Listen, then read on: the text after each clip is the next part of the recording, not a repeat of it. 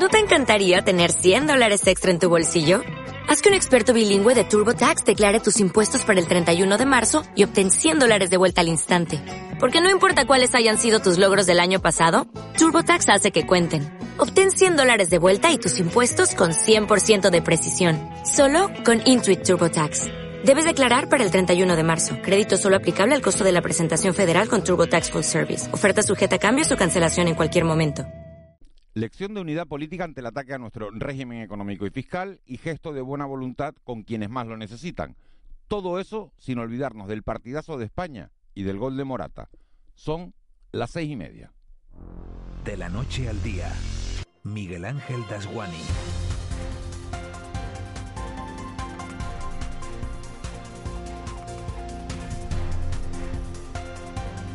¿Qué tal? Buenos días. Media España habla hoy del partido de la selección de Luis Enrique ante Croacia.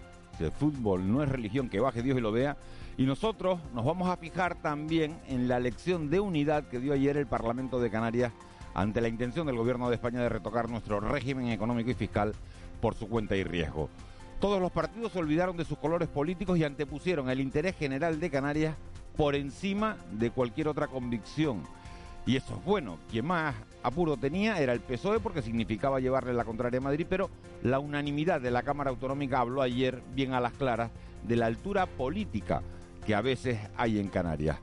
El REF, nunca está de más recordarlo, es un régimen económico y fiscal específico cuyo único objetivo es compensar, en la medida de lo posible, los costes que supone vivir en la ultraperiferia. No es lo mismo llevar un coche de Alemania a Madrid y venderlo en la capital de España que traerlo por mar a mil kilómetros de distancia, porque eso encarece la venta, encarece el precio. Lo mismo pasa con cualquier bien de consumo que no se produzca en este archipiélago. Eso es lo que compensa el REF y por eso la necesidad sistemática de las ayudas. Ayudas que la ministra de Hacienda parece no comprender y que ha intentado tocar por su cuenta y riesgo. La jugada de momento no le ha salido bien gracias, como decimos, a la unanimidad del Parlamento de Canarias que con su informe negativo abre la puerta ahora a una comisión bilateral. En las tres horas de radio que comenzamos en este instante vamos a hablar de esas ayudas al sector audiovisual y también de las aprobadas por el gobierno de Canarias en un decreto especial para que 50.000 trabajadores que se encuentran en ERTE y que han estado por debajo del salario mínimo interprofesional puedan recibir una ayuda complementaria que oscilará entre los 100 euros y los 1.000. Este martes estamos también muy pendientes de la evolución de la pandemia en Canarias. Ayer otros 195 nuevos casos, de los cuales 158 volvieron a localizarse en Tenerife. Y analizaremos la posibilidad de que la cepa Delta llegue hasta las islas, si es que no ha llegado ya. Tanto pedir visitantes del Reino Unido y ahora mismo media Europa toma medidas para protegerse de los británicos, a los que a partir de este jueves, de pasado mañana, les volveremos a pedir que estén vacunados o que vengan al menos con un PCR. De este tema hablaremos con expertos en enfermedades infecciosas y también con los responsables de la Asociación de Municipios Turísticos de Canarias que se reunieron ayer en Lanzarote. El fenómeno migratorio que seguimos viviendo será otro de los temas sobre el que pondremos hoy el foco con el experto Rafael Vila San Juan, autor del libro Las fronteras de Ulises y antiguo secretario general de Médicos Sin Fronteras Internacional. Nuestro desayuno del día lo vamos a compartir con Pepa Luzardo, ex senadora del Partido Popular, ex alcaldesa de Las Palmas de Gran Canaria y actualmente en tareas de oposición en ese ayuntamiento. Una mujer con mucho que contar sobre la política canaria. A las 9, repaso informativo a los titulares que haya dejado de, que haya dado de la mañana con Víctor Hugo Pérez y luego tiempo para contarles las actividades y los cursos que hay previstas para estos meses en las universidades de verano de Más Palomas en Gran Canaria y de Adeje en Tenerife. Sobre las 9 y cuarto, 9 y 20 pasarán por aquí Raúl García, el abuelo y Marita para analizar la crónica del día a esa hora ya en clave de humor. También hemos quedado con Rocky y con Armiche. Tres horas de radio en directo, muy pendientes de todo lo que ocurra para que estén informados y entretenidos sin perderse nada de nada. En el control técnico está José Luis Molina Moli, en la redacción Marlene Meneses y en la producción Eva García. Sería un placer que nos acompañaran en este trayecto diario que nos lleva de la noche al día. Empezamos. De la noche al día, Miguel Ángel Dasguani. 6 y 34, vamos con los titulares de este martes 29 de junio. Caja 7 te ofrece los titulares del día. Eva García, muy buenos días. Muy buenos días. ¿Tú a qué hora te acostaste ayer? Porque viste el fútbol, ¿no? lo vi no lo vi, porque yo soy de las que cuando me pongo nervioso digo, quito esto un rato. Pero bueno, el de, España, el de, España, era temprano, pero el Francia-Suiza no, lo viste. no lo vi, que va a. No, no. Prórroga, penaltis, hay algunos, que estamos, hay algunos que estamos con ojeras hoy. El de España ya te digo que, que cuando iba ganando pues eh, 1-3, bien, pero ya cuando empezaban a remontar ya me puse nervioso, vi que quedaban 5 minutos y yo lo quito. ¿Y cuándo lo volviste a poner? Pues ya estaban en prórroga 10 minutos y ya vi que la cosa empezaba a avanzar bien y digo, bueno, voy a me quedo un rato. Entonces llegaste para el gol de, de, Morata, ¿no? Sí, que llegué para, para el resultado final. Bueno, buena noticia la de España y buena noticia ayer la que se tomaba en el Consejo de Gobierno de Canarias que aprobaba esa ayuda complementaria a los trabajadores que están en ERTE y que no han llegado al salario mínimo interprofesional. Un acuerdo del Consejo de Gobierno extraordinario celebrado ayer que daba luz verde a esa ayuda complementaria de los ERTE para que los trabajadores que no alcancen el salario mínimo y beneficiará a cerca de 51.000 familias de las islas, con un importe que oscilará entre los 300 y los 1.100 euros. Según el Ejecutivo, para este complemento el Gobierno de Canarias utilizará una partida de 30 millones de los fondos europeos. Entrará en vigor a partir de su publicación este miércoles en el BOC. Elena Mañez, consejera de Economía del Gobierno de Canarias. 30 millones dirigidos a aquellos trabajadores que se encuentran en ERTE eh, y que reciban una prestación inferior al salario a 395 euros mensuales de prestación. Va dirigida a aquellos trabajadores en situación de ERTE eh, que se han quedado en mayor vulnerabilidad como consecuencia de esta situación. Tras la celebración del Consejo Extraordinario, el portavoz del Gobierno de Canarias, Julio Pérez, ha señalado que no es imposible que en los próximos días pueda haber algún cambio en las restricciones ligadas al nivel 3 de alerta en Tenerife y que afecta directamente a la hostelería y la restauración. Pérez ha señalado que el jueves habrá una nueva reunión del Consejo de Gobierno y antes habrá contactos con representantes de estos sectores. Donde dice un 33% puede decir un 25% o puede decir un 50% y donde dice 15 asistentes a una eh, celebración, pues puede decir 10 o puede ser decir 40. Por lo tanto, usted me pregunta, ¿se lo ha planteado el gobierno? Yo le digo, no es imposible. El consejero de Sanidad nos ha contado cuál es la evolución. El consejero de Sanidad, otros consejeros y el propio presidente quieren estar especialmente atentos a lo que dice el sector y en el recuento de la pandemia hay que contabilizar un nuevo fallecido por COVID en este archipiélago y 195 nuevos contagios. Es el balance de la pandemia en las islas en las últimas horas. El número de contagios por islas deja 158 positivos nuevos en Tenerife, 24 en Gran Canaria, 8 en Lanzarote y 5 en Fuerteventura. El presidente del Gobierno de Canarias, Ángel Víctor Torres, ha considerado inaceptable que se afirme que el Ejecutivo no está siguiendo los informes epidemiológicos para subir y bajar los niveles de alerta en las islas. Torres ha recordado a quienes han criticado el endurecimiento de las medidas en Tenerife que el enemigo es el virus y que para recuperar la economía hay que doblegar la curva de contagios. No hacemos ni más ni menos que seguir expresamente lo que dicen los informes científicos que están a disposición de los medios de comunicación para que vean claramente cuándo una isla tiene que pasar de un nivel a otra y sin querer tomar decisiones o restricciones duras tenemos que hacerlo si queremos doblegar, en este caso ahora en la isla de Tenerife, como antes ocurrió en otras. Y sobre la protección frente al virus, la patronal hotelera en Santa Cruz de Tenerife Azotel ha solicitado al gobierno de Canarias que autorice a las mutuas laborales y a los hospitales privados a iniciar cuanto antes el proceso de vacunación de las plantillas del sector alojativo canario de cara al verano. Jorge Marichal, presidente de Azotel. Por favor, el gobierno de Canarias tiene que autorizar a los hospitales privados a las mutuas accidentes laborales a, reconocer como un colectivo al colectivo turístico, al colectivo que trabaja en los hoteles, al colectivo que trabaja en hostelería y empezar a vacunar en turnos de 24 horas, porque de otra forma no vamos a levantar nuestra economía.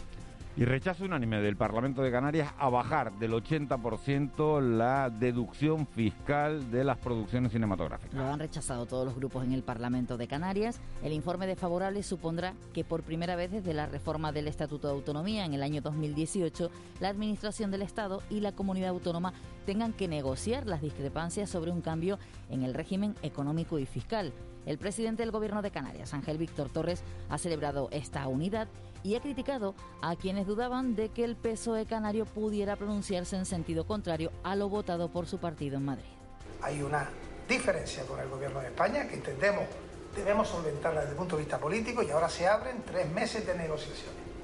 Estaremos en esa comisión bilateral intentando buscar soluciones desde el plano político. Si no se logran, tendrán que ser los otros órganos, como los judiciales, los que tendrán que discernir y tanto pedir que vinieran los británicos que ahora los británicos van a tener que presentar una PCR o un certificado de estar vacunados para poder entrar en España. Lo ha anunciado el presidente del gobierno Pedro Sánchez, lo hacía en declaraciones a la cadena SER donde reconocía que temen un aumento de los contagios ante la posible llegada de miles de viajeros británicos. Se aplicará a partir del jueves. Y lo que vamos a hacer es aplicar a los turistas británicos que vayan a las Islas Baleares eh, las mismas exigencias que hacemos con el resto de ciudadanos europeos. Por tanto, necesitarán o la vacunación de pauta completa o un PCR o una PCR negativa para poder eh, viajar a, a, Baleares. Por su parte, la consejera de Turismo del Gobierno de Canarias, Yaisa Castilla, confía en que las islas dobleguen la curva y el mercado británico las incluya en la lista verde. Aquí en Canarias a las 6 también ha defendido la estrategia de bonos turísticos que se podrá solicitar a partir del próximo 1 de julio que finalmente podremos llegar a unos números que, permitan que salgamos ¿no? de, esa lista ámbar y, que nos consideren en una lista verde. Y ojo, no también perder de vista a otros mercados emisores en los que ya superamos también su incidencia. Es verdad que a día de hoy, aunque los, los números siguen siendo altos, parece que la tendencia es descendente. Y malas noticias las que llegan en materia migratoria. Fíjense, en este 2021 la ruta canaria se cobra casi una vida cada día. Son los datos que maneja la Organización Internacional para las Migraciones y el Alto Comisionado para los Refugiados. En total estiman que entre 136 y 160 personas ya han muerto o desaparecido en el Atlántico en lo que va de año intentando llegar a Canarias desde las costas de África a bordo de pateras o cayucos. El senador por coalición canaria, Fernando Clavijo, espera que de la ponencia de inmigración de la Cámara Alta se extraiga un documento que sirva de hoja de ruta al Gobierno central. En su opinión, el actual Ejecutivo ha abandonado a Canarias a su suerte y no está a la altura de las circunstancias. Ha dicho además que aunque no ocupen las primeras páginas, siguen falleciendo personas rumbo al archipiélago.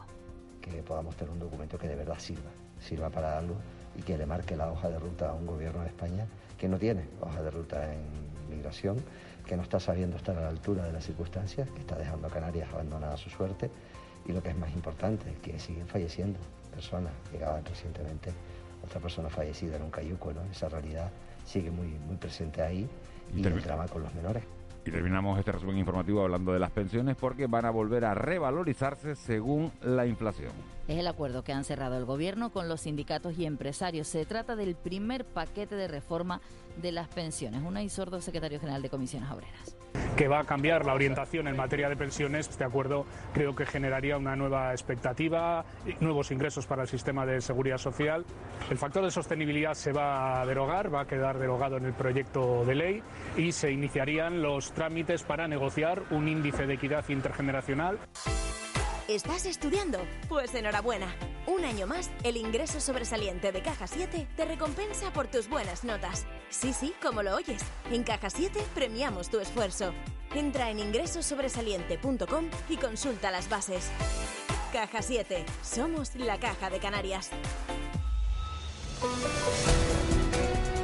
6.42, vamos ya con los deportes. La noticia más flojita es que el seleccionador sub-21, Luis de Fuente, va a anunciar hoy la lista definitiva de convocados para los Juegos Olímpicos. Digo la más flojita porque hay una notición que fue ese partidazo ayer de España frente a Croacia, clasificados para los cuartos de final. Allí nos vamos a enfrentar a Suiza, que hizo otro partidazo frente a Francia.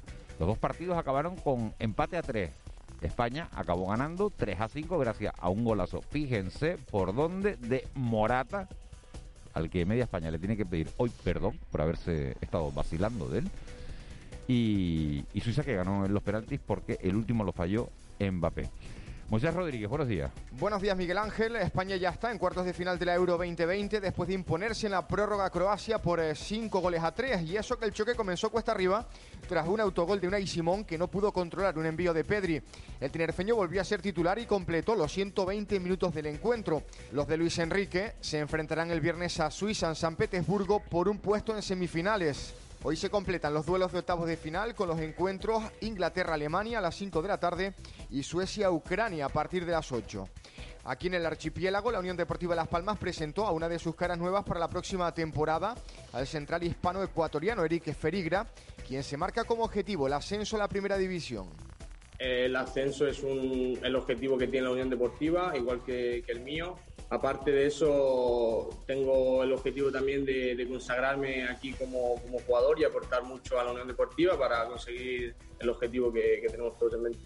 Además, hoy conoceremos la lista de convocados de Luis de la Fuente para los Juegos Olímpicos. En la misma podrían estar Pedri González, que haría doblete este verano con la absoluta y con la sub-21, y el jugador gran canario del Villarreal, Jeremy Pino.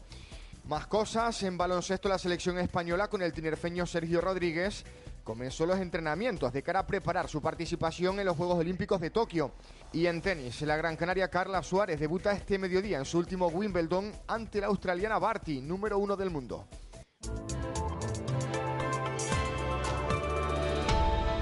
Siete menos cuarto de la mañana. Eva García, ¿qué tiempo hace hoy? Estará nuboso esta jornada de martes, sobre todo por la mañana y después ya a media tarde en la comarca este de La Palma, en el norte del Hierro, de La Gomera de Tenerife y de Gran Canaria. Ya en Fuerteventura, en Lanzarote y en La Graciosa, la jornada comenzará con abundante nubosidad, pero la tarde será totalmente soleada. En el resto del archipiélago el tiempo se mantendrá soleado y las temperaturas serán agradables. Las más altas a mediodía oscilarán entre los 24 y los 30 grados. Respecto al viento, sí que hay que tener en cuenta la velocidad. Por un lado, viento general dominante que será del nordeste entre 30 y kilómetros por hora y habrá intervalos locales de hasta 50 kilómetros por hora en las islas orientales y en las vertientes del sureste y del oeste y nordeste de las islas de mayor relieve. En el mar se prevé viento de fuerza nordeste 5 a 6 con áreas locales de fuerza 7 entre las islas de mayor relieve y predominará la fuerte marejada con mar de fondo de olas de 1 a 2 metros.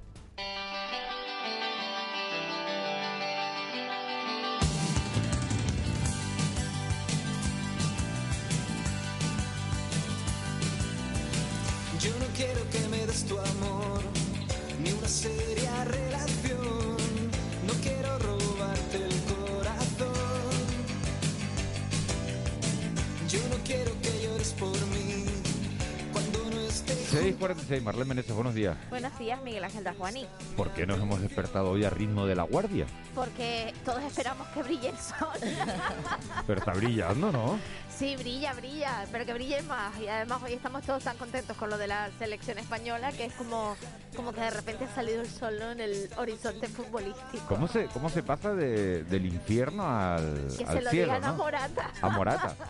Claro, que el hombre decía ayer, y dice, bueno, está usted un poco, tenía los ojos como llorosos, ¿no? Y le preguntaban, pero ¿estás sintiendo algo especial? Y decía, es que estoy muerto, estoy, estoy cansado, pero claro, tenía que estar sintiendo algo especial, ¿no? Y decía... Un alivio. Y sobre Decía, todo me acuerdo de mi familia, Claro. de, de todos los que me han apoyado en este tiempo, que han sido pocos, la verdad. Porque ¿Tú sabes con la las cosas que han fallado, hecho? Es que ha sido brutal. este país hombre. es así. Entonces pasas de ser un, un villano, ¿no? A ser un héroe. A Y ser al un revés. héroe.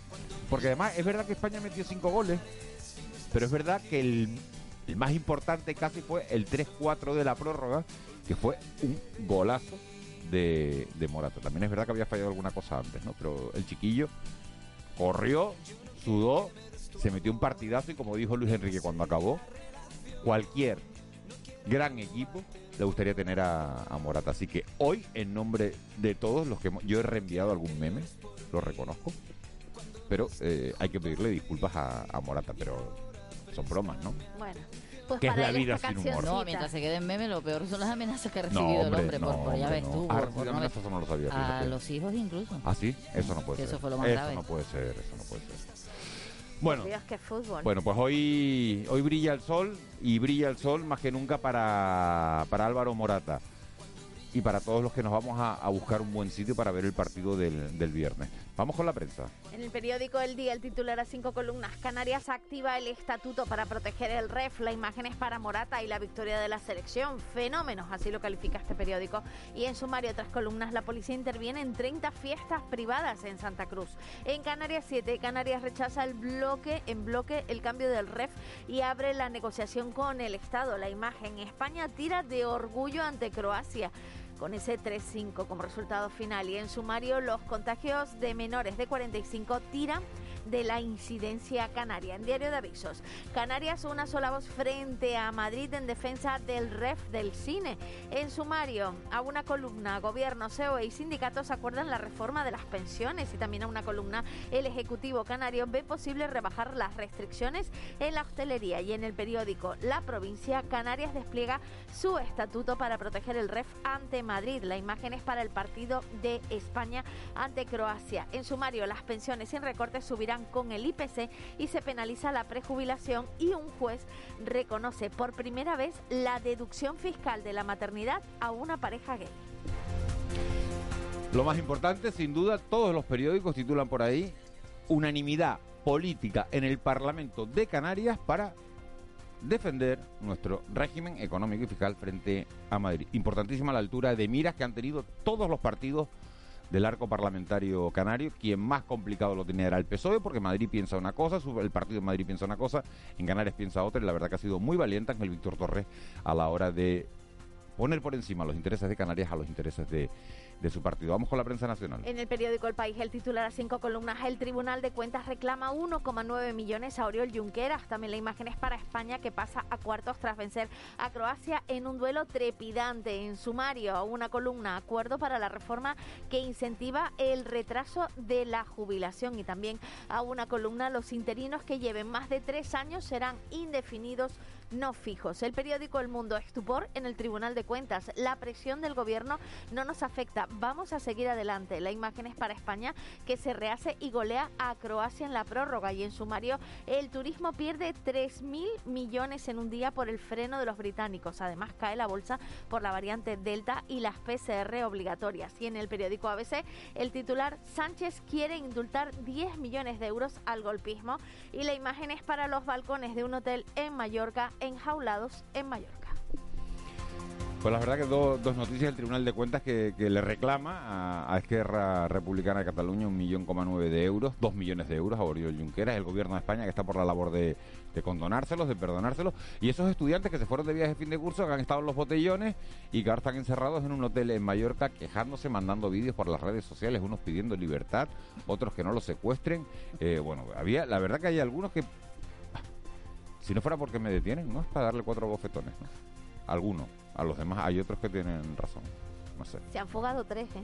Se han fugado tres, sí, sí, pero bueno. Ah. Bueno, ¿qué, ¿qué va a ser noticia hoy? El secretario general de Comisiones Obreras, Unai Sordo, y su homólogo en Canarias, Inocencio González, detallan los contenidos del duodécimo congreso de esta organización en las islas que se desarrolla con el lema Estamos, pase lo que pase. El presidente de la comunidad autónoma, Ángel Víctor Torres, protagoniza el foro Canarias se reactiva, organizado por Canarias 7. El equipo de gobierno del Ayuntamiento de San Bartolomé de Tirajana informa sobre la nueva distribución de responsabilidades entre los concejales. La consejera de Educación comparece en comisión parlamentaria para informar, entre otras cuestiones, sobre el programa Estela y la desaparición del programa Impulsa y Tránsito. Los trabajadores de CaixaBank celebran movilizaciones en Santa Cruz de Tenerife y en Las Palmas de Gran Canaria en protesta por los 321 despidos por el banco en las islas. El Comité de Entidades Representantes de Personas con Discapacidad en Canarias, CERMI, explica los motivos por los que no apoya el catálogo de servicios y prestaciones pensado por el gobierno de la comunidad autónoma. Los ayuntamientos del norte de de Tenerife firman la red Asterisco, un proyecto puesto en marcha por la Asociación Diversas para el Acompañamiento Psicológico y Social de las Personas LGTBI y sus familias. Y hoy en Bruselas tendrá lugar el encuentro el lugar de las regiones en la arquitectura europea en el contexto de las conferencias de la, del futuro de Europa. Ahí asiste el presidente de la CALRE y presidente del Parlamento de Canarias. También el secretario general del Grupo Popular en el Congreso se reúne con a informa sobre la reunión que ha mantenido del clúster audiovisual de Canarias para analizar la situación del sector en las islas. El presidente del Cabildo de Gran Canaria y el alcalde de Las Palmas presentan, de Las Palmas de Gran Canaria, presentan el proyecto de centro sociosanitario para dependientes de Tamaraceite, que contará con 135 plazas de residentes y 21 de centros del día. Hoy tendremos rueda de prensa de Ciudadanos. El presidente, el vicepresidente del gobierno, Román Rodríguez, se reúne con el comité director de planes y proyectos en Las Palmas de Gran Canaria y la consejera de Agricultura va al Parlamento para hablar, entre otras cuestiones, sobre el estado de las obras y expedientes de las redes de riego en el hierro. Bueno, lo de los cuatro bofetones era metafórico. Yo lo que hacía era quitarle el móvil. Vamos con la crónica económica. dos minutos. José Miguel González. Bueno, pues vamos con el informe de coyuntura turística hotelera del mes de mayo. José Miguel González, buenos días. Buenos días, Miguel Ángel. Hoy martes traemos a colación el análisis de la coyuntura turística hotelera, en donde durante el mes de mayo las pernoctaciones en establecimientos hoteleros superaron los 7,2 millones, lo que supone un aumento del 2.565% respecto al mismo mes de 2020, cuando hubo 271.000. Así todo, respecto a mayo de 2019, las pernoctaciones en establecimientos hoteleros presentan un descenso del 77,4%. Atendiendo a la procedencia, los viajeros residentes en España superaron los 4,6 millones, lo que representa un 64,2% del total. Por su parte, la de los no residentes se sitúa por encima de los 2,5 millones. Por otro lado, la estancia media se redujo un 21,8%, situándose en 2,2 pernoctaciones por viajero. En los cinco meses primeros de 2021, las pernoctaciones hoteleras se redujeron un 53,6% respecto al mismo periodo del año anterior. La de los residentes bajó un 16,6% y la de los extranjeros un 76,3%. Respecto a los establecimientos abiertos, durante mayo estuvieron abiertos en España 10.464 frente a los 1.575 del mismo mes de 2020, lo que representa un 56% del total del directorio de establecimientos en este mes. Mientras que en Canarias no está dentro de los destinos principales de los viajeros residentes, entre los no residentes es el segundo preferido tras Baleares. Por otro lado, el grado de ocupación por plazas por comunidades autónomas coloca a Canarias en el 31,6%, la tercera de España, la cual tiene una media del 28,8%. El sur de Tenerife y el sur de Gran Canaria son las terceras zonas con mayor grado de ocupación y el número de pernoctaciones respectivamente, por lo que todavía queda mucho camino por recorrer para alcanzar nuevamente el liderazgo. Feliz martes. Con sed de cultura. C. Castro. 6.56, vamos ya con la página cultural. Hablamos hoy del nuevo libro de Alberto Moreno del Festival FEM de Fuerteventura y de las jornadas culturales en Tenerife. Esos son los temas que protagonizan hoy nuestra agenda. C. Castro, buenos días. Buenos días, Miguel Ángel. Este martes continúan las quintas jornadas culturales internacionales dedicadas en esta ocasión a las costumbres y tradiciones de Japón que celebra la Fundación Caja Canarias. Llega Cuentos de Japón con el narrador oral Yoshi que tendrá lugar en el espacio cultural Caja Canarias de Santa Cruz de Tenerife. La música y las canciones también tendrán un papel clave. Mukashi, mukashi, sono mukashi. Hace mucho, mucho, mucho tiempo, la reina dragona, que estaba sentada en su trono, ahí, en el Palacio de los Dragones, ubicado en el fondo fondísimo del mar del Japón, mientras observaba a su séquito, dijo, ah, tengo hambre. Mr. Quilombo, Altai Paez, el colectivo Panamera o María Pelá estarán a partir del próximo viernes en el festival FEM que se celebra en el Cotillo en Fuerteventura. En el Aires de FEM también tendrá hueco el tiempo para los talleres y las masterclass, la danza africana, la música afrocubana o los bailes canarios. Cogimos la autopista, vivimos día a día, como si fuera el fin.